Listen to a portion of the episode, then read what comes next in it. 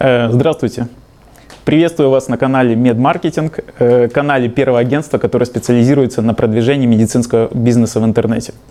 Сегодня мы поговорим о таком разделе, э, на который часто не обращают должного внимания. Это раздел «Врачи на медицинском сайте».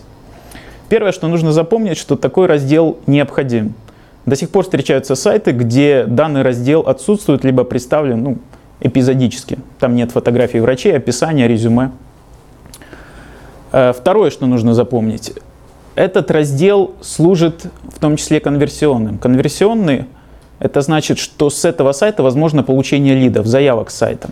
Э, это не голословное утверждение, это основано на данных сайтов наших клиентов. Почему это происходит? Как мы знаем, медицинские услуги – это услуги, которые имеют человеческое лицо. То есть люди покупают у людей, покупают у ваших врачей, медицинских сестер, каких-то сопутствующих сотрудников. Часто пациент ищет конкретного врача и приходит на ваш сайт по запросу по фамилии, имени этого врача. Как же должен выглядеть раздел врачи, чтобы привлекать вам новых пациентов? Первое. Он должен иметь профессиональные фотографии. Часто мы сталкиваемся с тем, что Каждый врач приносит отдельную фотографию, отсканированную, сфотографированную на пикнике, и фоном служит либо костер, либо шашлыки, либо дорогая машина, на которую врач заработал. Это недопустимо. Э, первое правило – это профессиональное фото, одинаковый фон, все врачи в белых халатах. Если мы вспомним рекламу стоматологий который, или зубных паст, которых видим по ТВ, мы заметим, что врачи все выглядят однотипно. Белый халат, интеллигентное лицо, аккуратные стрижка. Старайтесь, чтобы врачи ваши подходили под этот шаблон, потому что в нашей стране э, человек в белом халате уже обладает большим авторитетом.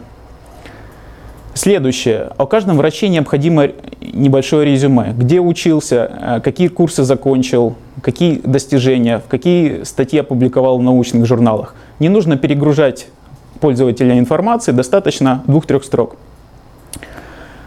Если в вашем медицинском центре более 80 врачей, то необходима некая сортировка, потому что перелистывать врачей э, несколько страниц подряд неудобно. Необходимо меню, которое позволит выбрать только урологов, гинекологов, хирургов или педиатров. Следующий момент. На странице отдельного врача необходима э, контактная информация. То есть с этой страницы можно оставить отзыв о враче и прочитать уже существующие. Можно отправить заявку на прием, кстати, по статистике наших сайтов достаточно много заявок приходит именно со страниц врачей. Третье правило – это по возможности э, публикуйте отзывы уже существующих пациентов или истории выздоровления. Чем отличается отзыв от истории выздоровления? Отзыв – это когда написано от лица пациента, болело, было очень плохо, пришел к Нине Николаевне, все прошло.